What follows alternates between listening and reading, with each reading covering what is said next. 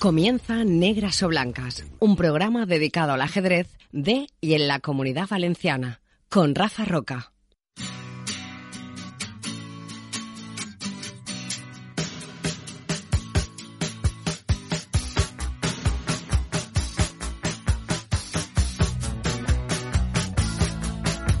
Salud Ajedrez, lunes 26 de diciembre. Despedimos 2022 en negras o blancas y hoy eh, nos acompaña en el estudio de Alcina Radio Emilio González, presidente de la Federación de Ajedrez de la Comunidad Valenciana, que, eh, siguiendo la tradición que iniciamos con su predecesor, con Paco Cuevas, pues acepta nuestra invitación para con él hablar durante todo el programa de, ajedrez. Emilio, Emilio eh, bienvenido, gracias. Muchas gracias por estar aquí, por desplazarte. Eh, te lo agradezco un montón. Emilio, ¿cuándo? No han pasado ni dos meses todavía, ¿no? No, si no recuerdo mal, el 18 de noviembre es cuando yo ya soy presidente, porque me proclama la Junta Electoral, después de, de todos los recursos, bueno, que no se presentó ninguno. Entonces, del 18 de noviembre ahora, pues han pasado pues, poco más, un mes, un mes y Ah, de noviembre has dicho, sí, exacto, fíjate. Eh, un mes y una semana, puede, una cosa así. Bien, eh, antes de entrar con, con la entrevista con Emilio, comentar que hoy han empezado dos torneos el Open, el tercer abierto organizado por el Dama Negra en Alicante y el Subdac 2400 en Manises y que mañana en Alcira comenzará la decimosegunda edición del IRT de Navidad. El día 29 será el jueves, se jugará un sub, un sub 1800 organizado por el Gambito Benimaclet y el próximo lunes, el 2 de enero, un abierto eh, organizado por el Club Deportivo Basilio. Mucha actividad, Emilio. Muchísima actividad, sí. La verdad es que mm, parece que cuando ya se han abierto las restricciones de, de, la pandemia, la gente quiere jugar. Y el hecho de que la gente quiera jugar, pues hace que los organizadores quieran hacer torneos y la verdad es que estamos en un periodo de ebullición. No, no, han pasado ni siquiera los 100 días. no han pasado, han pasado 40. Ha, ha, habido mucho, ha, sido un año, eh, un año el año pasado por estas fechas, eh, cuando te hicieras tus eh, propósitos de 2022 voy a ser mejor chico, voy a hacer todo esto tal y tal, en, en absoluto pensabas en eh, ser presidente a estas alturas. Pues la verdad es que no, porque sabes que yo apoyé la candidatura de Paco para presidente y es que cuando Paco no salió como presidente es cuando mmm, yo me postulé como como presidente, o sea que no lo sabía, o sea, tomé la decisión en Ahora no lo recuerdo si fue junio o julio. La verdad es que las fechas ya se Por julio, que yo creo que las elecciones fue primera semana de julio, sí. el sábado. Eh, ¿Te postulaste, te lo propusieron, hemos, nos hemos quedado, hemos perdido la cabeza, hemos no, de buscar otra? Me postulé yo. ¿Tú? ¿Tú pensaste? Te... Yo mismo eh, pensé que podía ser una, un relevo y fui yo el que eh, en una reunión que tuvimos, eh, nada más acabar la, las votaciones, eh, me postulé como, como el posible candidato de la de la del grupo que, que hasta aquel entonces lideraba, lideraba Paco. Se ha hablado mucho también en este programa de, del proceso electoral. Eh, está ya todo dicho, creo, sí, vamos yo a creo que sí. al, al, futuro. La asamblea, el, año, el domingo pasado fue la primera asamblea, la primera asamblea. Eh, que has presidido como como presidente. como presidente. La anterior fue la que se te nombró, entonces eras candidato. ¿Qué valoración haces de esta primera asamblea? ¿Hubo tensión, momentos eh, duros? Hombre, hubo momentos de, de, tensión, creo que lo dijo Ramón en el programa anterior tuyo, hubo momentos de tensión, que bueno, ya se recogen en el acta. Entrar a, a decir qué momentos de tensión hubo, pues creo que no, no beneficia a nadie, pues el que quiera leerse el acta o si Ramón quiere... Pero el, acta, el acta, el acta eh, reflejará todo. El acta refleja, bueno, habrá un resumen que se publicará en la web, porque el acta, si no recuerdo mal, tiene 11 páginas. El acta estará para los asambleístas, que si alguien quiere darle mayor o menos ¿Solo, publicidad, ¿Solo para los asambleístas? El acta completa estará para los asambleístas y luego habrá un resumen publicado en la, en la web. ¿Y por qué solo para los asambleístas? ¿Qué más Porque da? 11 Que sea- páginas me parece un poco pero es, excesivo. es un PDF. es- Ya, pero- eh, me lo- los pones y me das a mí la lección de leerlos, ¿o no? bueno, una cosa, voy a hacer una observación. Le he dicho a Emilio antes de empezar el programa, hemos estado hablando un ratito, a- a- a- Emilio ha venido antes de hora, ha venido bien.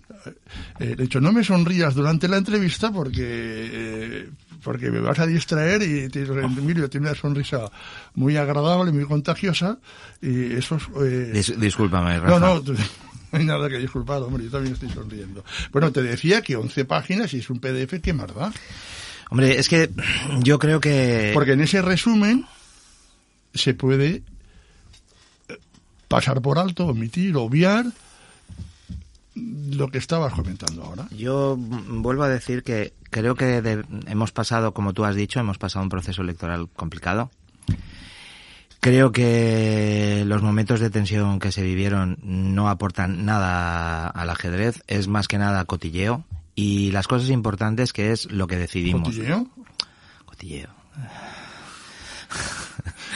que si Pepito le dijo a Juanito, no, mira, lo que lo que a mí compete que Chimo Corbí me dijera que había sido un periodo nefasto en mi, presencia durante todos estos años como presidente del, Comité Técnico de Árbitros y me pusiera a caer de un burro, si me permiten la expresión, pues bueno, entra adentro, lo digo yo, pero eso no aporta nada.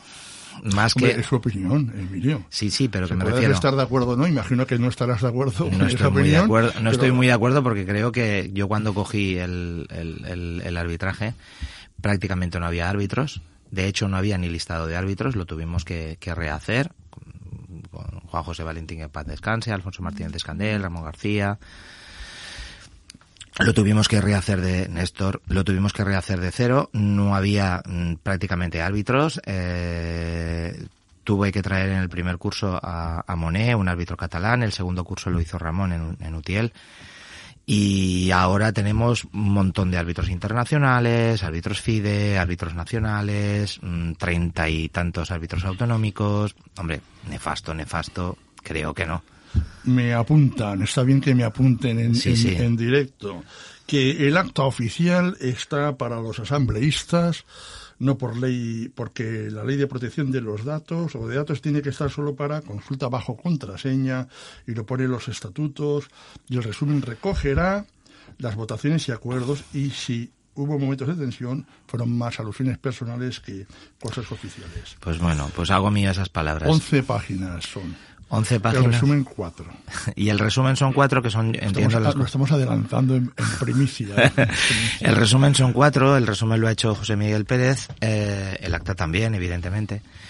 Y ya te digo que, que las alusiones personales, te, te he hablado de la mía personalmente, las alusiones personales... No, pues yo no, que no quería entrar en ellas ni profundizar, pero sí eh, reflejan, en sí que reflejan, eso es cierto, que no fue una balsa de aceite y que eh, eh, aunque esas manifestaciones no se vuelvan a reproducir, más de fondo hay. Mira, mm, yo lo que me levanté cuando hubo el momento de máxima tensión, pues una intervención de Quique, eh, yo dije que, que no podíamos caer en descalificaciones personales. Nos puede gustar más o menos una decisión que tomé yo, pero no podemos caer en descalificaciones personales. Y que somos una de las federaciones más importantes de la comunidad valenciana y una de las federaciones más importantes, no sé si estamos la tercera o una cosa así, en cuanto a la en cuanto a las federaciones de ajedrez de, España y, y la asamblea podemos discutir acaloradamente cuestiones técnicas o que nos guste más hacer una cosa de una manera o de otra y discutirlo a muerte. Pero descalificaciones personales por descalificaciones personales, eso no ayuda a nada. Bien, luego sí, espero que tengamos tiempo, Emilio, entraremos en, en alguna de las cosas que se aprobaron en la Sí, sí. Asamblea, cosas de, de interés, modificaciones en el reglamento, Sí, eh, el Interclubes, que lo tenemos ahí, hay fechas ya, creo que es a finales de enero cuando comenzamos, ¿no? Sí, Eh, a ver, Ramón García, que lo has citado tú, eh, eh, en este programa comentó la semana pasada que se sintió pues eh, ofendido o insultado, ¿no? Y que iba, se iba a reflejar y tal. Eh, Ramón García se presentó en las elecciones, Emilio, eh, él es árbitro internacional y además Sí, sí. tiene buena consideración como árbitro internacional. Eh, se presentó hizo campaña por la candidatura de, de Quique Llovey y se presentó en el estamento de jugadores, no, no de árbitros, cuando a, Ramón se le conoce sobre todo por su faceta como árbitro. Es, es, tiene más consideración. Si hubiera él entre los árbitros, que no sé si lo hay, no lo hay, tiene más, más elo ajedrez, eh, como árbitro que como ajedrecista, ¿no? Eh, se tuvo que repetir las elecciones. Sí. Pues, se repitieron en el estamento de, de clubes. Y ahí eh, Ramón ya no fue tan activo, ya no hizo tanta campaña, eh, como si hubiese desaparecido. La pregunta es, eh, Ramón árbitro, ha sido el árbitro absoluto del provincial, del provincial individual de Valencia, que es un, digamos es el torneo individual de los más importantes, ¿no? Ha sido árbitro autonómico en el relámpago por equipos mm. y va a ser eh, presidente del comité de disciplina deportiva, lo va a ser. Eh, has captado a Ramón, lo has, lo has fichado, lo has abducido. No, yo no abduzco ni ficho a nadie. Ramón votó a favor de Quique Llobel en la, en la, en la, en la asamblea de, elección de presidentes, votó a Quique. Es decir, Ramón no ha cambiado de, de, bando, él se mantuvo en la candidatura hasta el último momento. Lo que pasa es que, no, bueno, haciendo un poco de, de memoria, cuando yo entré de, como presidente del comité de competición, Pedro López era, era presidente, al que coloqué como segundo del, del comité técnico de árbitros fue Ramón García. Y el primer curso que, que yo di, o sea, el primer curso que organicé con un árbitro, porque ya te dije, bueno, acá te acabo de decir que el primero tuve que organizarlo con un árbitro, perdón, un árbitro catalán, Monet, eh, fue Ramón el que lo hizo y si no recuerdo mal lo hizo Nutiel, que creo que allí consiguió el título, te lo digo de memoria, pero creo que Manuel Fernández fue allí cuando consiguió el título de árbitro autonómico y ahora es internacional. Con lo que te digo que mi relación con Ramón, eh, yo siempre he estado trabajando con Ramón y he estado trabajando bien. Yo no quiero a las personas válidas de la otra candidatura mm, dejarlas de lado. Porque Ramón fue el, árbitro principal del, del individual porque de los árbitros que lo habían pedido, porque de siempre es en base a las peticiones, era el árbitro que tenía más nivel. Si yo, teniendo a Ramón que lo ha pedido, hubiera nombrado a cualquier otro árbitro, ahora me estarían diciendo, hombre, ¿cómo es posible que teniendo a Ramón, árbitro internacional, lo mandes a un segunda, que era el cuart, es que lo que se jugaba, lo mandes al cuart, y nombres a un árbitro de menor categoría para, para el individual. ¿No será más lógico que de los que lo han pedido, el de más categoría esté arbitrando el torneo principal? Pues eso es lo que ha pasado. Y tres cuartos de lo mismo con el, con el por equipos que se jugó el domingo. El, de los que lo habían pedido, el árbitro de mayor categoría. Pues el árbitro de mayor categoría es el que está. Y en cuanto al comité de disciplina deportiva, eh, tras la dimisión de, de Eva, de Eva Aguilar, por razones obvias.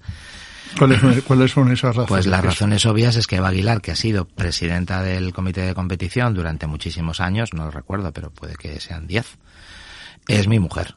Entonces, no parece muy... tú eres el marido de, Yo soy el marido de ella.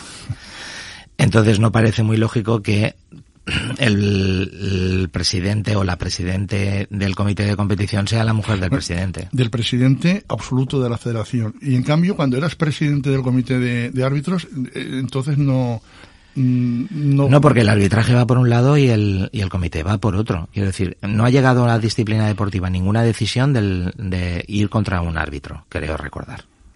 Entonces, no tiene por qué. Y si hubiera llegado a alguna sanción que yo hubiera colocado allí, pues ella se hubiera tenido que abstener. Entonces, en los, en los comités, eh, cambio solamente en el de disciplina deportiva, que es el que se, suele decir entender como el de apelación. El de apelación. Los otros dos miembros, eh, bueno. Eh, vamos a ver, yo normalmente eran licenciados en Derecho. O sea, de hecho pone que deben de ser a ser posible licenciados en Derecho. Yo lo que he hecho en este comité de disciplina es colocar tres patas. Hay un licenciado en Derecho, que es Guillermo Cabero, que se mantiene de, tiempo. Eh, hay un, un organizador, que es Román Beltrán. y, ahora va a haber un árbitro internacional. Entonces tendremos en el comité de apelación tres posibles figuras que puedan entender cuando les llegue un asunto, el asunto que le, que le entre desde tres perspectivas diferentes. En la legislativa, la arbitral específica de, la, de, de ajedrez, que sería Ramón, y la el Román de, de organizador. ¿Y en el comité de competición? se mantienen los que estaban. Pero el criterio que acabas de decir ahora no, no se da. el- el- el- en, el, en el comité de competición no es obligatorio que sean licenciados, o sea, no, no Pero- es pero- aconsejable que sean licenciados en Derecho. A ver, a ver, no será obligatorio, aconsejable sí. En el comité de competición, no. ¿No? ¿Qué tiene en contra, qué tiene de malo que alguien sea licenciado? No, no, no, no.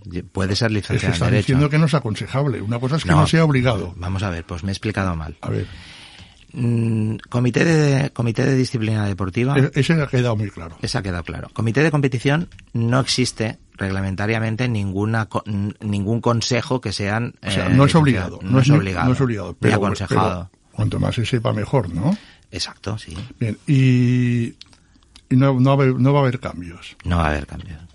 Es Res- que creo que están actuando bien. Respecto de uno de sus miembros en la asamblea, eh, un asambleísta se quejó respecto de, bueno, de uno de ellos, de, de mm, actitudes o comentarios eh, poco edificantes, comentarios públicos en grupos de WhatsApp, tanto de clubes como también en páginas de, de Facebook. ¿Algo que comentar al respecto? Pues es una opinión personal de un Pero asambleísta. hay, hay pantallazos sobre Sí, sí. eso. Es- es- no es una opinión, se puede leer lo escrito. Bueno, pues entonces todo el mundo que lo lea tendrá su propia opinión. Yo particularmente creo que no es, no es ofensivo y creo que no para nada inhabilita a esa persona para seguir ejerciendo el comité, de- eh, la presidencia del comité de competición.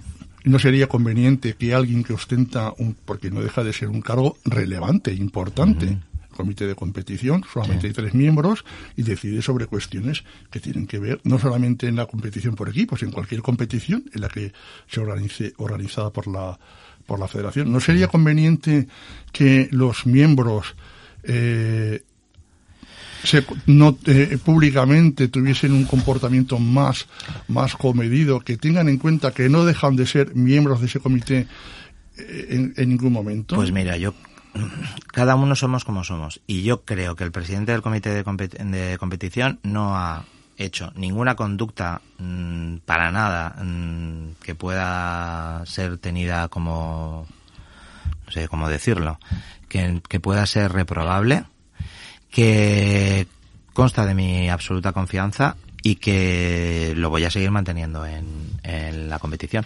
Evidentemente habrá gente que le molesten los comentarios de él, pero también hay gente que le molestan. Te- acabamos de decir que alguien ha pensado de mí que yo he sido una persona nefasta. ¿Vale? Pero te, lo ha dicho a ti de manera pública, asumiendo lo que dice Sí, y representándose a sí mismo y a su club. Sí, y, y- y- los ataques al presidente del comité de competición, los ataques a Juan Pedro Magdaleno también fueron públicos en mitad de la asamblea y leyendo un, un texto, por lo menos de, de, de una de, los ataques que recibió. Entonces, que me parecen correctos porque fueron educados. Edu- educados, pues no, fueron eh, no fueron insultos ni pero es la opinión de ese asambleísta que probablemente tendrá muchos que lo apoyen, pero también hay muchos que opinamos que mm, no es así, que es, vamos, que creo que es la persona idónea para llevar el comité de competición.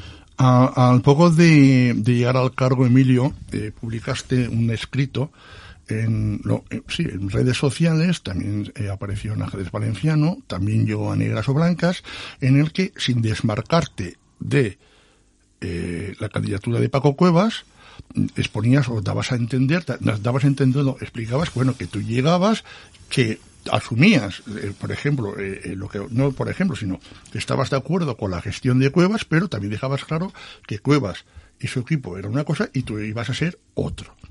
Está claro, ¿no? Además es que son, eso son habas contadas. Cuevas, además aquí en, en Negras o Blancas lo, lo, lo dijo, se le preguntó en el- aquel des- de- debate, más que debate, exposición de, de programas, mm, tanto de por parte de él como de Quique Llovey, dejó claro que no iba a contar con Julen Arizmendi. Mm. Eh, yo estaba, Cuevas estaba en su pleno derecho de decir con quién cuento o quién no cuento. Eh, las razones eran de índole personal. Eh, Cuevas se sintió, digamos, si no traicionado, decepcionado, porque Arizmendi se había posicionado en, con la candidatura de Llobey. Sí. Tú has mantenido esa, ese, ese criterio. Vamos a ver. Eh, y entiendo yo, la pregunta es, la pregunta, o sea, la pregunta es, Perdón. eh, no, no hay nada que perdonar. De la labor de Julen Arizmendi al frente de tecnificación, de la labor deportiva, ¿hay queja alguna? No. ¿Y por qué aquello que si está bien funciona se cambia? Vamos a ver. Bueno, perdona. Eh, lo que expliqué en la asamblea, porque me hicieron la misma pregunta, lo que, lo que dije en la asamblea es que los responsables de área tienen que ser personas de mi confianza. Entonces, no puedo nombrar eh, responsable del área de, de tecnificación a una persona que ha estado, o sea, que ha estado en la otra candidatura y que, que yo tengo personas muy capacitadas también, o serán GMs con la trayectoria de Julen, pero muy capacitadas también para desarrollar esa labor. Eso no significa que no cuente con Julen. Es que son cosas diferentes. Una cosa es ser el, la, ser el máximo responsable de, de tecnificación y otra cosa es no querer contar con él y apartarlo del todo. Entonces, el responsable de tecnificación va a ser Jaime Balmaña y con Julen se va a contar como profesor dentro del, del, del periplo de profesores que va a tener tecnificación. Ahora, te adelanto. Eh, este año Julen no va a ser profesor de tecnificación, pero no porque lo haya decidido yo o porque lo haya decidido Balmaña, porque lo ha decidido Julen. Julen no ha contestado a Jaime y, tenemos ya que, que empezar a, trabajar y Julen parece ser que el que calla otorga que ha decidido no participar en este programa de, en este proyecto de tecnificación. Supongo que pensará que o es el máximo responsable o no quiere estar. Pero no es la federación la que no quiere contar con Julian Arizmendi, es Julian Arizmendi el que no quiere estar como uno de los profesores dentro del programa de tecnificación. Respondido está, porque evidentemente esto es una entrevista, no se trata de debatir ni de tratar de discutir nada de lo que tú digas. Es tu, es tu... Se podría hacer una observación al respecto a Ramón García, sí que, has- sí que habéis contado, seguís contando con él como árbitro. Sí. ¿Eh? Y Es exactamente igual, ¿eh? No, Ramón, Ramón- a ver, Ramón se posicionó con la otra candidatura. Claro. Pero, no lo he pero nombrado. eso no, pero eso no menoscaba su calidad como árbitro. Claro, pero es lo mismo, ¿eh? Pero, Si me- pero a Julen, a Julen no menoscaba para nada Claro su no. posicionamiento, digamos, político, con su, presumo yo, inmensa sabiduría como, Vamos a ver. como profesor. A ver si, si, me, si me dejas un segundo. Sí, todos. Eh, Ramón García, yo lo nombro para torneos importantes porque es uno de los árbitros importantes de la comunidad valenciana. Pero Ramón, Manuel Fernández, Vicente Gómez, mm, ¿vale? podría ir diciendo, Néstor Echevarría, Hernán Siludakis, podría ir diciendo todos los nombres de los árbitros internacionales que tenemos muy buenos, porque además están arbitrando, Hernán, por ejemplo, ha arbitrado Llobregat. Es un torneo de los más importantes de España, por no decir el más importante de, tenemos buenos árbitros. Yo sigo contando con Ramón, pero no lo he nombrado presidente del Comité Técnico Arbitral. ¿A quién he nombrado presidente del Comité Técnico Arbitral? A Néstor. Entonces, tres cuartos de lo mismo en cuanto a, a tecnificación. Yo sí que quiero contar con Julián Arizmendi, Pero, le- pero no lo voy a nombrar a, ver, en, responsable. en- de- en términos militares, yo no hice la mili, pero le estás degradando. Pero vamos a ver. Si, si me dejas. Es que ese, eh, eh, ese yo creo que es el fallo que a lo mejor podemos tener. Lo estoy degradando, ¿no? Yo tengo que contar. Los cargos de responsabilidad son eso, cargos de responsabilidad. Y entonces en los De cargos confianza, de, de confianza. de confianza. estás Los en tu pleno derecho, además de elegir. Exactamente. La pregunta es, entonces, no es una razón deportiva. no es una razón deportiva. Pero igual, tú me has puesto el ejemplo de Ramón García y es exactamente lo mismo. Yo podrías decirme, hombre, con la categoría que tiene Ramón, lo podrías nombrar presidente del CTA, del Comité Técnico de Árbitros, perdona. Pero no lo voy a nombrar presidente del Comité Técnico de Árbitros por las mismas razones que no nombró a Julen responsable de tecnificación. Y, y eso significa que no cuento, perdón, y eso, y eso significa que no cuento con él. Pues no, yo quiero contar con él. Es él el que parece ser que, por lo menos este año, no quiere, no quiere estar en el proyecto, por lo que me ha contado Jaime. Eh, sigamos, métodos de trabajo nuevos, las, las tengo entendido, corrígeme, que bueno, la, la pandemia, si algo ayudó, ¿no? esa eh, eh, etapa tan mala por la que tuvimos que atravesar, fue eh, que facilitó o bueno obligó a, a, poner en marcha la imaginación y aparecieron las reuniones Online. online. Las reuniones de junta directiva son de ese carácter. ¿Participan en ellas también asambleístas de tu candidatura que no son directivos? Mira, te comento, yo las reuniones de junta directiva las hago. Eh, procuro hacer bastantes. Ahora, en Navidad, vamos a parar un poco, pero eran cada dos semanas, tres semanas. Tampoco hemos hecho muchas porque ya estamos diciendo que llevamos 40 días. Eh, y en ellas están invitados todo lo- todos los miembros de la junta directiva, todos los asambleístas, Todos, todos, todos los no, asambleístas. todos los asambleístas de mi candidatura Sí, sí, sigue, sigue. y todos aquellos que se presentaron y no salieron elegidos como De asambleístas tu, asa- de tu candidatura. de mi candidatura. Entonces, estás dando por sentado eh, que ninguno de tus candidatos, o sea, de, de tus asambleístas, va a cambiar de, de bando. Oye, porque Oye. tengo que dar por sentado que Hombre, alguno va a cambiar. po- pero podría darse el caso, Podría ¿no? darse el caso. Y entonces, ¿qué hacíamos? ¿Dejamos de invitarle? Pues hombre, si se cambia de, de bando, pues dejaría de invitarle. y entonces todos los que participan en esas reuniones, a la hora de votar en la asamblea, tienen que decir que sí. No. De hecho, en la asamblea hay algunas cosas que sí que las consensuamos. Es decir, esto consideramos que es importante que votemos en conjunto. Entonces, votamos entre nosotros, cada uno puede dar eh, las opiniones que considere y en la y hay decisiones, por ejemplo, en la famosa circular 24, la de la de bloqueo de, de torneos, eh, en esa circular se dio libertad de voto para que cualquiera votara lo que lo que quisiera.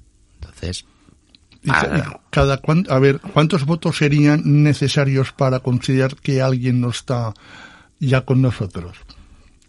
como que A ver si me explico. Eh, Una asamblea, eh, una votación y alguien, alguien que sea que esté en contra o que no esté de acuerdo con esa circular. ahora hablaremos de ella. Y dice, vota, vota que no.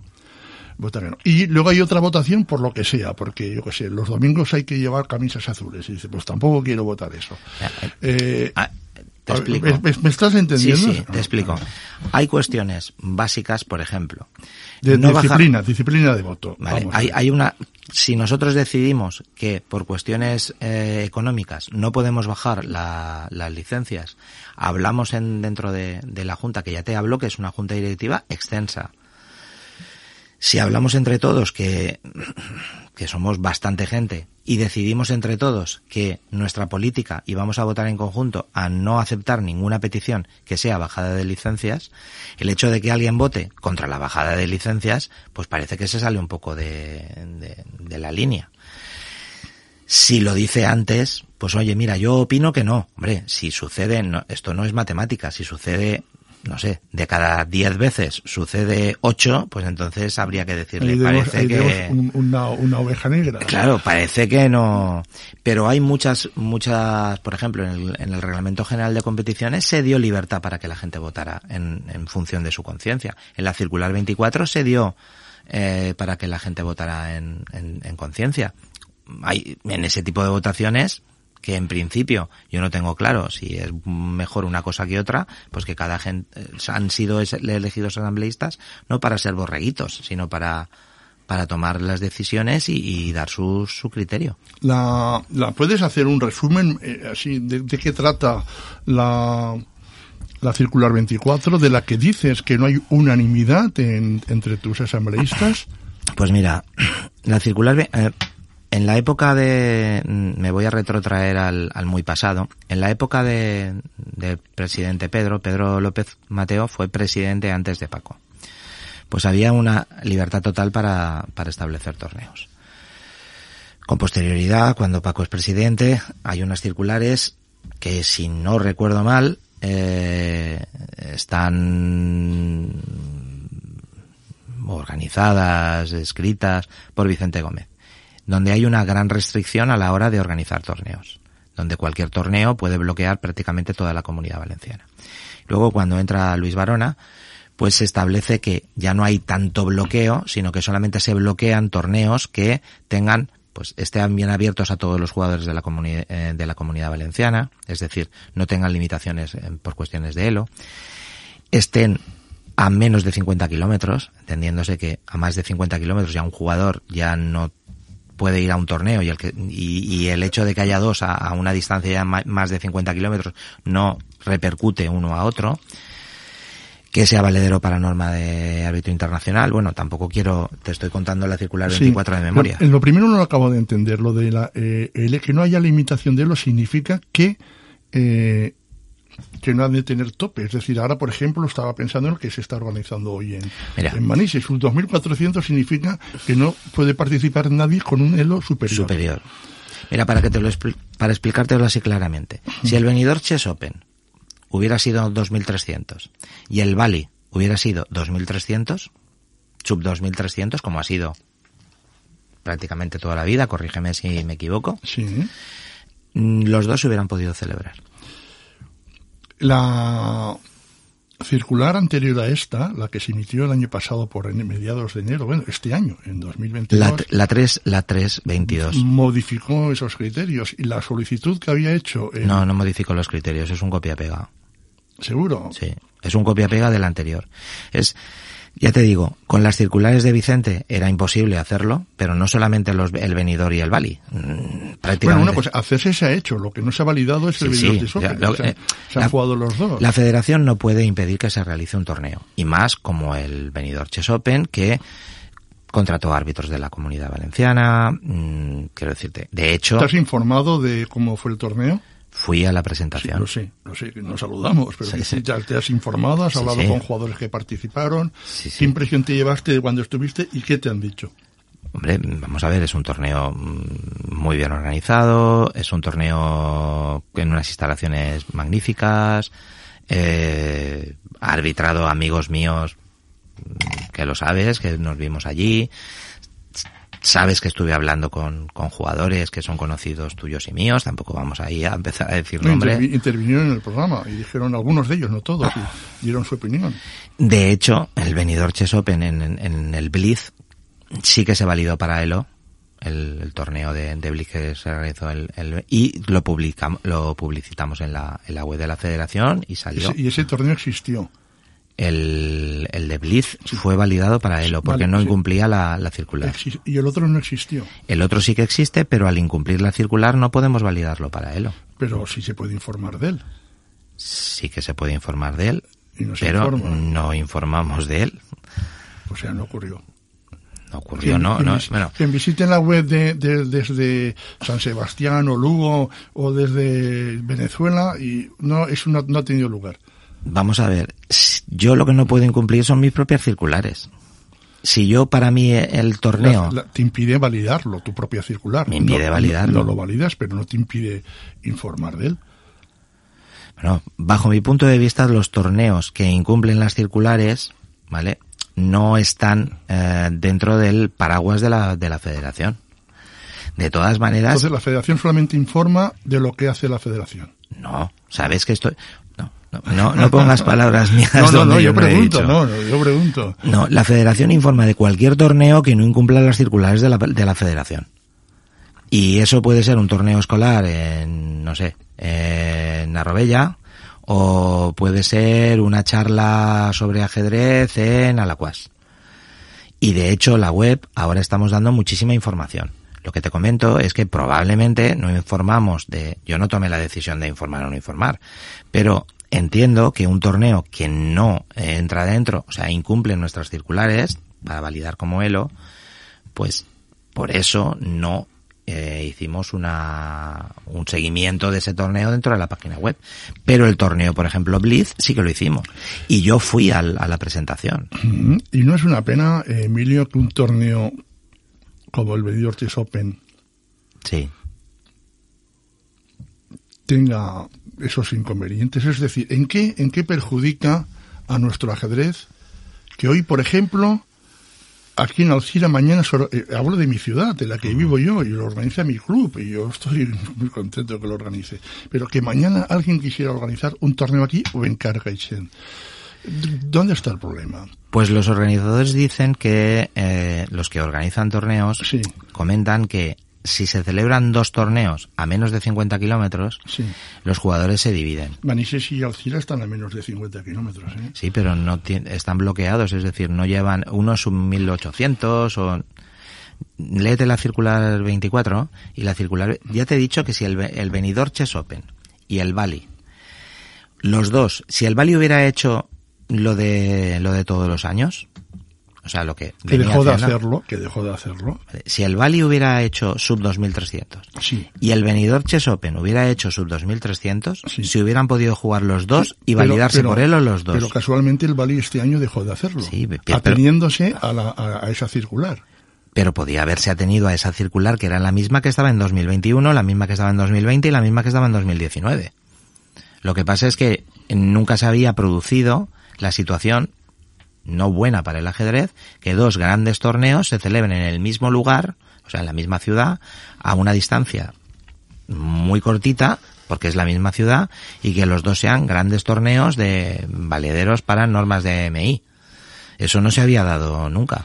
Que no es bueno para la federación, no es bueno para la federación, pero yo no estaba cuando se pactó o no se pactó, eso estaba Paco. Está claro. Se tiene en cuenta eh, el criterio de los organizadores. Evidentemente es importante, hay que tenerlo en cuenta pero ah, también se debiera tener en cuenta quizás el de los jugadores, ¿no? Sí. El de los patrocinadores también. También. Y solamente prevalece el de los organizadores. prevalece lo que dice la Asamblea. La Asamblea ha votado 14 a 10, quiero decirte. Es un 40% más, porque parece que cuatro votos son, son pocos, ¿no? 40, eh, cuatro votos es el 40%.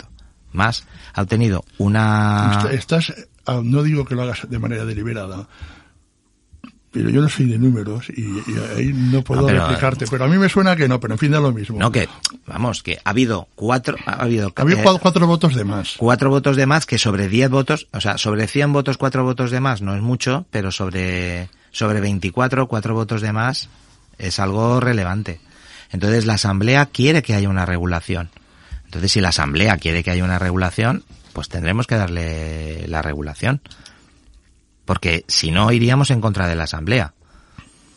Y si eh, he oído campanas, no lo tengo del todo claro, si los organizadores del Benidorm Open decidieran, bueno, aquí no, no se nos atiende como, como, como deseamos, nos vamos a otra comunidad a organizarlo. ¿No sería una pena? Pues sí, sería una pena. Pero es que eso lo tiene que, es decir, la federación debe, debe, de, debe de mediar. Y creo que lo he dicho muchas veces, se lo he comentado al, al, máximo organizador del, del, del venidor, porque yo considero el máximo organizador del venidor, y tanto al, al Bali. La federación mm, debe, debe de mediar al respecto de que se puedan a ver de llegar a algún tipo de, de, acuerdo entre los dos y que se puedan celebrar los dos y que los dos mm, triunfen en cuanto a, organización. Pero igual que la federación no puede prohibir que se celebre un torneo, que cumpla la, la ley, la ley valenciana del deporte, como lo cumple el venidor Chess Open, tampoco puede obligar a la gente a ponerse de acuerdo. O sea, yo no puedo obligar al Vale y al venidor a que se pongan de acuerdo. Que sería lo ideal. Que sería lo ideal, pero no puedo obligarles. No les puedo poner una pistola en el pecho a ninguno de los dos. Bien, eh, es un tema sí, candente. complicado y, y, yo creo que los jugadores también debieran de ser escuchados. Son escuchados, no, no están en la asamblea, no, ¿eh? No solo los organizadores. Pero no, no, están en la asamblea, ¿eh? Eh, los, los, jugadores. Hablemos, hablemos un poquito de la asamblea. Mm. Mm, se, ha, reducido el número, no se ha reducido el número de rondas, hubo una encuesta no vinculante. Eh, ¿Qué queréis? Bueno, y contra pronósticos, según algunos, el pueblo soberano, ¿no? La mayoría decidió que se aumentara el número de rondas en el Interclubes. Estoy hablando del Interclubes, que digamos es la competición reina, ¿no? Sí, para mí es la competición. Yo creo que hay dos grandes competiciones que la federación tiene que cuidar mucho, que es el Interclubes y los individuales. La que además se abre el, año. Eh, bueno, y ha habido, se ha, se ha reconsiderado, o mejor, se ha vuelto a, votar, y, se queda la cosa como estaba. Con lo cual, la pregunta es, ¿y las encuestas para qué sirven? Eh, cuando se hizo esa encuesta, eh, en parte yo considero que también fue una especie de plebiscito al respecto de la gestión de, a lo mejor de la junta directiva anterior. Y luego se hizo en un momento en el cual acabamos de salir de la pandemia y la gente tenía muchas ganas de jugar. El sentido general ahora que detectamos dentro de la junta directiva es que la gente mayoritariamente no querían mm, el sistema de 13. De hecho, muchos no se ganó la votación por mucho, creo que fue 42 a 37, una cosa así. Mira, cuatro votos. eh, fue muy justa. Y muchos de los que votaron sí, porque hablé personalmente con algunos de ellos, ahora hubieran votado no. Con lo cual, si se repitiera ahora la votación, probablemente, más que probablemente, saldría volver al, sistema de 11 rondas. Y además, por pulsar un poco eh, Alicante, que me queda un poco más lejos, le pedí a Ana, Ana Pastor, que es ahora la vicepresidenta primera de la federación, le pedí a Ana y a Juan Pedro, Juan Pedro Magdaleno, que eh, pulsaran el sentir de los clubes de, Alicante. Y el sentir de los clubes de Alicante era volver a las 11 rondas. Prácticamente mayoritario. Con lo cual, eh, a pesar de que sí que existe, existió eh, esa votación no vinculante o esa consulta no vinculante, el sentir actual es que la gente quiere a 11. Y de hecho, pues gente que no es, no está claramente favorable conmigo, más bien eh, estaba posicionado claramente en la otra candidatura, como Alfonso en tu programa del otro día dijo que para él era mejor lo del sistema de las 11 rondas. Lo que dijo que íbamos pegando bandazos. Estar en el sistema de, de, de 14, mm, yo creo que, que no es bueno y además que la gente no quiere, sobre todo los clubes pequeños. Vamos a hacer una brevísima, brevísima pausa y seguimos. ¿Sabes cuánto tiempo llevamos ya de conversación? Pues 44 minutos. A mí me parece que, que, bueno, es que tú das mucho juego además que han pasado volando. ¿Te hacen falta material de ajedrez o trofeos deportivos? En trofeomanía.es encontrarás lo que buscas. Venta online y en nuestra tienda, en la calle Doctor Zamenhof, número 32 de Valencia. Trofeomanía, siempre cerca del ajedrez.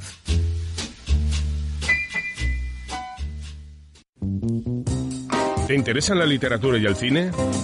En danielelmochuelo.blogspot.com, Miguel Ángel Sánchez Romero reseña obras clásicas y modernas, con la objetividad del matemático, con la pasión del ajedrecista danielelmochuelo.blogspot.com. Amor por las artes.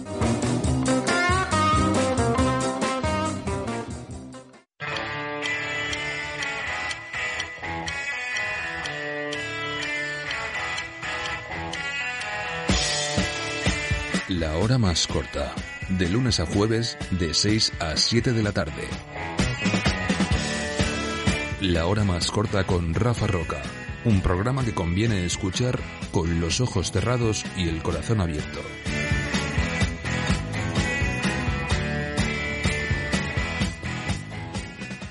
Estás escuchando Negras o Blancas con Rafa Roca. Emilio, a ver, bueno, eh, hoy no, no, no, no, no tengo esa capacidad de poderte argumentar eh, matemáticamente lo que me has dicho. algo me dice que no es así. Que no bueno, es pues así. Si, si, me he equivocado te pido disculpas. No, no tienes que pedirme disculpas, pero que no, que no se trata tampoco de rebatírtelo. Yo no tengo que rebatirte nada, pero me voy, un matemático, no hay ningún matemático entre los ajedrecistas y que me eche un cable, eh, porque otro día lo digo, eh, otro día digo, mira, y dejamos claro. Bueno, sobre 24, sobre 24 es un 20%, podría Vamos a ver, 14-10 no significa que tengas el 40% más. No, no, no, no. Es lo que me has dicho antes, bandido. Yo me lo creo. Pues si te lo, si te, o sea, si, lo he dicho así, me he equivocado. Si te, doy autoridad, que me lo creo. No, no, si lo he dicho así, me he equivocado. lo que digo es que de la diferencia de cuatro votos, de 14 a 10. Yo creo que es, es, ni siquiera el, el 50% de lo que es la asamblea, Emilio. Sí, pero. y no, es, eh, y no, es una, no es una victoria con autoridad, es una votación que fíjate, con dos votos que, te, que, que cambiasen de opinión ya estábamos a la par. Pero, mira, eh, te, te comento. Eh, la vicepresidenta primera de la federación votó para eliminar la circular. Con eso te quiero decir que no es algo que la junta directiva, ni siquiera la junta directiva, ni siquiera la, gente más, a- más afín a mí, tenga claro. Dentro de, de- del- de la gente más afín a mí hay un 50 al 50. Pero la circular o está o no está. Y, sí, y cabe la posibilidad de que se reconsidere en un futuro o ya es definitiva. Vamos a ver. Eh, bueno, perdona. Mm, Y dejamos, y dejamos, y dejamos la circularidad. Sí, Dime, dejamos ya la circular famosa. Como comentó Alfonso, yo eh, di la posibilidad de que un grupo de personas eh, se sentara a estudiar cómo podíamos modificar la circular para que fuera más flexible o que se adaptara mejor a, a las circunstancias actuales del ajedrez, etcétera, etcétera, etcétera. Y en esa, pues hay gente como García Domingo, como Alfonso Martínez Escandel, quiero decir, como Ramón García, estará Néstor, estaré yo, estará Hernán, prefiero gente de mi, de, de mi candidatura, si me permite Sí, la sí, expresión, claro. y gente de la, de la, de la, de los que se posicionaron contra mí. ¿Por qué? Porque quiero intentar el máximo consenso posible. Porque ya te digo que dentro de mi núcleo más cercano estamos casi al 50-50. al Emilio, apelo ahora ya, si es, si es posible, a, Sí, a tu sí. capacidad de síntesis porque el tiempo se nos va. A ver, ¿cuál es eh, mm, la diferencia entre un torneo oficial organizado por la federación y un torneo no oficial? Pues mi capacidad de síntesis no va a ser. Los torneos oficiales de federación son aquellos que organiza la propia federación y que tienen, si no recuerdo mal, aunque Luis lo hace mucho mejor que yo, que clasifican para eh, campeonatos superiores como campeonatos de España. Y que para jugar, para participar, hay que tener licencia eh, de la comunidad valenciana. Exactamente. Bien, esos son los torneos oficiales. Sí. Entiendas el por equipos, los individuales, los subs y tal. Eh, el Valencia Cuna o el torneo de la Nucía los organiza la federación, Sí. pero Bueno, el, Valen el lo organizó la federación, no sé si este año lo volveremos a organizar. queda, eh, no lo sabemos Es que aún. no lo sé. Valencia Cuna sí. Valencia Cuna sí. Valencia Cuna no es un torneo oficial. No. es un torneo oficial en base a lo que te acabo de decir. Pero, como dije en la asamblea, yo voy a considerarlo, o sea, la, la junta directiva y esta federación, como la ley me permite catalogar los torneos, lo voy a considerar como un torneo de la propia federación. ¿Por qué? Porque considero que los, los, los jugadores fuertes de la comunidad tienen que tener un torneo dentro de la propia comunidad donde poder sacarse normas, normas de MI, etcétera. eh, me parece muy, muy loable el, el propósito. la Entonces- cosa es, desde el punto de vista de- de- del concepto, eh, si no es un torneo oficial, aunque lo organice la federación, puede ser tratado como un torneo privado. No es un torneo privado porque lo organizamos nosotros. La federación. Pero- nosotros me refiero tú, yo, Sí, toda la federación. pero por ejemplo, a la hora de, si en las mismas fechas otro organizador quisiera organizar un torneo a 10, a, a 10 metros de donde se organiza el torneo, no podría ser porque ese lo organiza la federación. Exacto. Estuviera o no estuviera en la circular 24. O sea, porque sí. Pero es, te vuelvo a repetir, es porque es una defensa de los intereses de los jugadores valencianos. Porque un jugador valenciano que quiera sacarse una norma de maestro internacional, considero que tiene que tener algún torneo dentro de la propia comunidad para hacerlo. Que no se tenga que ir a Menasque o se tenga que ir fuera de la comunidad a sacárselo. Que pueda tenerlo en Torrente, que es una localidad que más o menos está bastante más cerca que puede ser un Menasque. Te digo Menasque por decirte uno. Hoy Ramón García está presente, está muy presente Ramón, que estará escuchando el programa, si no en directo, que lo escuchará. Ramón está muy presente. A ver, eh, Emilio, en el Benidorm Open Mm. hubo un caso de, de presunta, eh, no voy a decir presuntas trampas, o, o eso- esa expresión no la utilizo. Sí que un jugador belga fue expulsado por negarse a someterse al escaneo sobre si llevaba encima o no artilu- artilugios electrónicos. Se le advirtió que eso supondría pérdida de la partida y expulsión del torneo y pese a eso no quiso someterse a esa prueba. El árbitro, el árbitro que intervino, que Sí, fue, sí. fue Ramón. Me- García. me- me- Eh, Ramón me comentó algo de eso. ¿La federación actúa de oficio en estos casos? ¿Puede actuar de oficio? ya es un torneo, en este caso, no no válido. O sea, para vosotros no ha existido ese torneo. Para Vamos a ver. Si hubiera ocurrido en el Sí, Bali, que- la porque hace unos años sí que ocurrió, hubo un caso. Sí, en Eh, ¿Cuál es el papel de la federación en estos, en estos asuntos de, de trampas? Pues en un O torneo- presuntas trampas. En un, bueno, Vicente te lo podrá contar mejor que yo, porque yo te lo, o sea, yo te voy a, yo voy a hacer un poco de teléfono roto. La federación en los casos que ha pasado en el Bali, ha pasado varios, además ha sido uno muy, muy, muy famoso, el de la, el que parecía que llevaba un penganillo, no, no, no quiso que la oreja y no recogió el premio y un caso bastante famoso que eso yo creo que Vicente te lo podrá contar mucho mejor que yo. La federación, como federación valenciana no actúa, porque no es un torneo de la propia federación. Eso se pasa al comité de, de- de trampas de la Federación Española y, y sigue sus trámites. Si Yo creo en, que, en un torneo, en un, en un interclubes o en un provincial, ahí sí que pues entonces sí que aplicaríamos el reglamento de, el reglamento disciplinario de la Federación y pues si viéramos que ese jugador había hecho trampas, pues ya lo pasaríamos a la Federación Española. Lo que pasa es que de- ahí te estoy hablando de referencias, es decir, yo ahí, eh, gente como Ramón García, como Vicente Gómez, como Néstor eh, Echeverría, eso sí que, Hernán Siludakis, eso sí que te pueden decir mejor cómo es el funcionamiento. Yo te hablo de referencias. Eh, Internet está en auge, sobre todo después de la pandemia. ¿Quién, quién, quién no juega por Internet? La federación mm, se plantea regular eh, No. torneos a través de Internet, darles oficialidad, a- torneos o algo así. No, una cosa es que hagamos a lo mejor algún torneo. Mm, No organicemos algún torneo mm, de la federación, pues como los, los que organizamos en pandemia, pero no se plantea nada en Internet porque no tenemos capacidad para, para realizarlo hoy por hoy.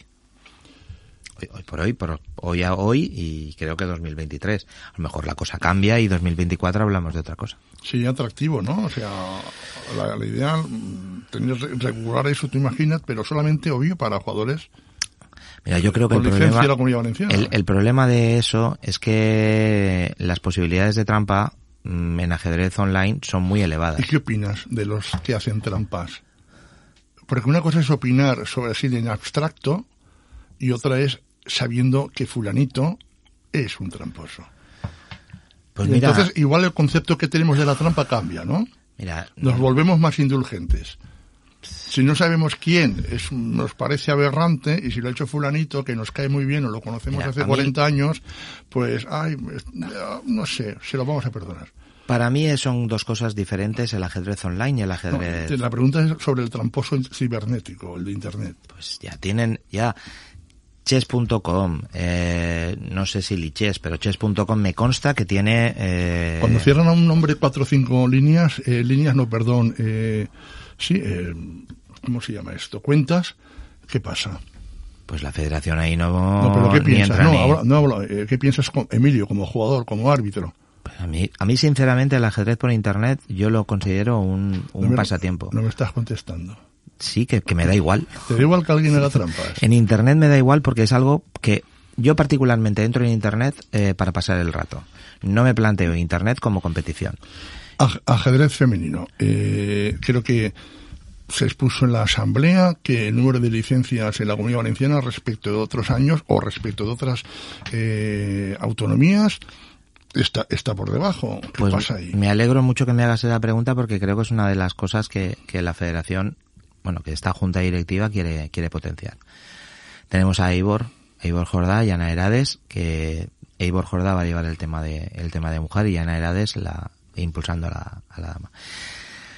Es cierto lo que se comentó en tu anterior programa, que probablemente no es un tema económico el que, el que cierra o el que impide a las mujeres, pero algo tenemos que hacer.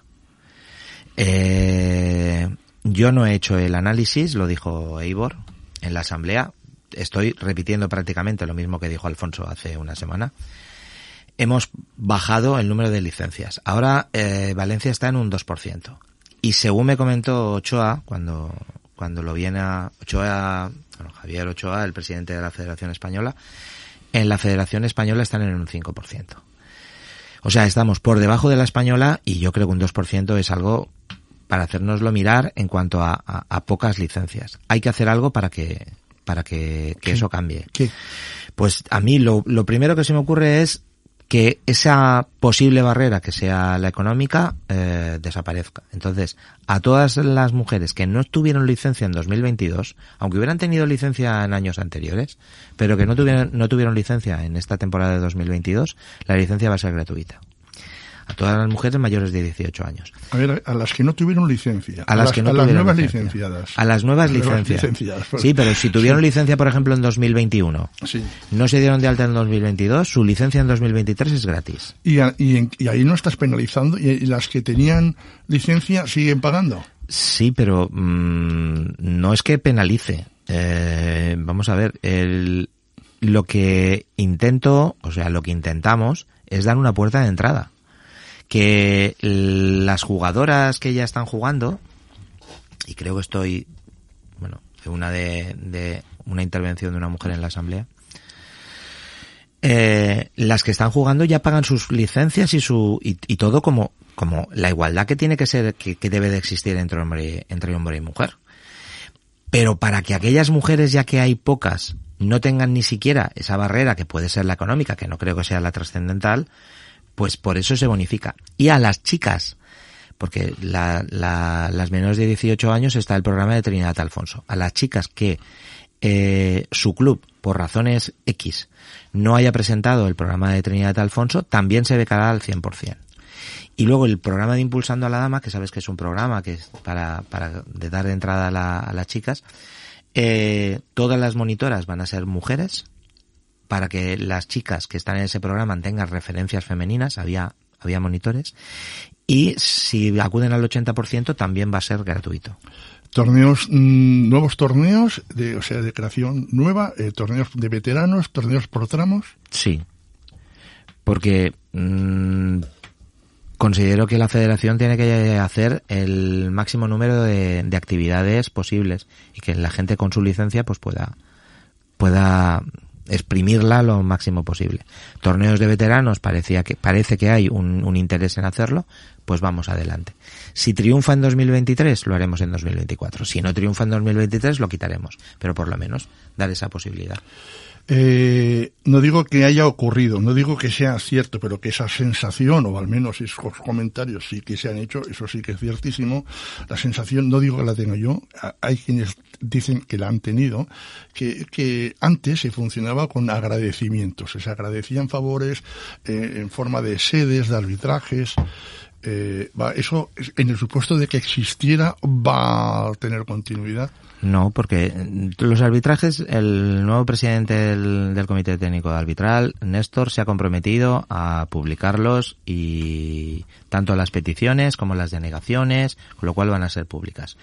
Y las sedes, muchas veces, aunque la gente no se lo crea, hay veces que hay que pedir que alguien sea sede. O sea, yo he tenido que pedir en estos eh, en esto, en estos, en, en estos últimos individuales al Alcoy que fuera sede. O sea, no es que haya mm, bofetadas por ser sede, en la mayoría de las veces. Y un último apunte, que ni siquiera es una pregunta, porque es evidente, salta a la vista los cambios en la, en la web. Era uno de los compromisos que, que asumiste públicamente en este programa, se pueden apreciar. Así que desde mi punto de vista como usuario, pues eh, enhorabuena, porque el cambio se aprecia y también me, también me hacen llegar ese comentario y se nota un cambio en, en la web, siendo un poco malvado, un poco malvado, si ahora se aprecia que está bien, es que quizás antes no estaba tan bien. Hombre, yo creo que yo me comprometí a hacer cambios en la web y cambiarla y la creo que la he cambiado de arriba abajo. Creo que esta es la web que debe de funcionar, que creo que una web tiene que dar mucha información al, al afiliado o a la gente que quiera enterarse de qué pasa en, la comunidad valenciana y creo que ha cambiado. Yo creo que lo que dije que éramos un equipo diferente, con ideas diferentes, dentro de del, mismo pro- proyecto de, de Paco, pero que somos, que es un cambio, creo que queda patente en la página web y en la gente que ahora dirige las, las áreas importantes. me comentaste que único mandato que no te presentarás a la reelección. Pues en principio mi idea... Ah, y ahora ya es en principio. no, no. Yo, mi- Eh, yo, yo te, ¿Te, das el te derecho digo, a que te a cogerle el gustillo? te digo lo mismo. Mi idea es solamente estar cuatro años. Mm, esa es mi idea. No, no te lo puedo jurar con sangre, pero mi idea es estar cuatro años. Y la idea de mi mujer, la misma.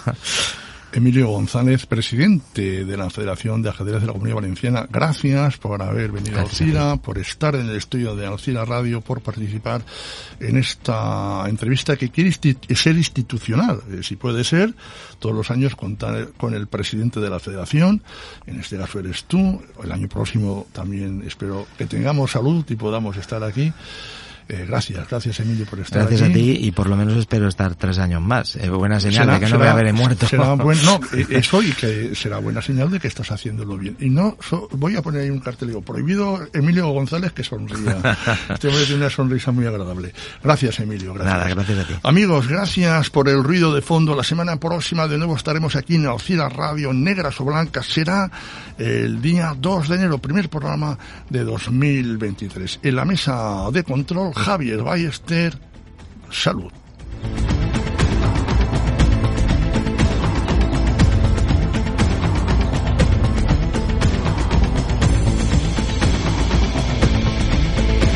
Negras o Blancas, un programa de Rafa Roca.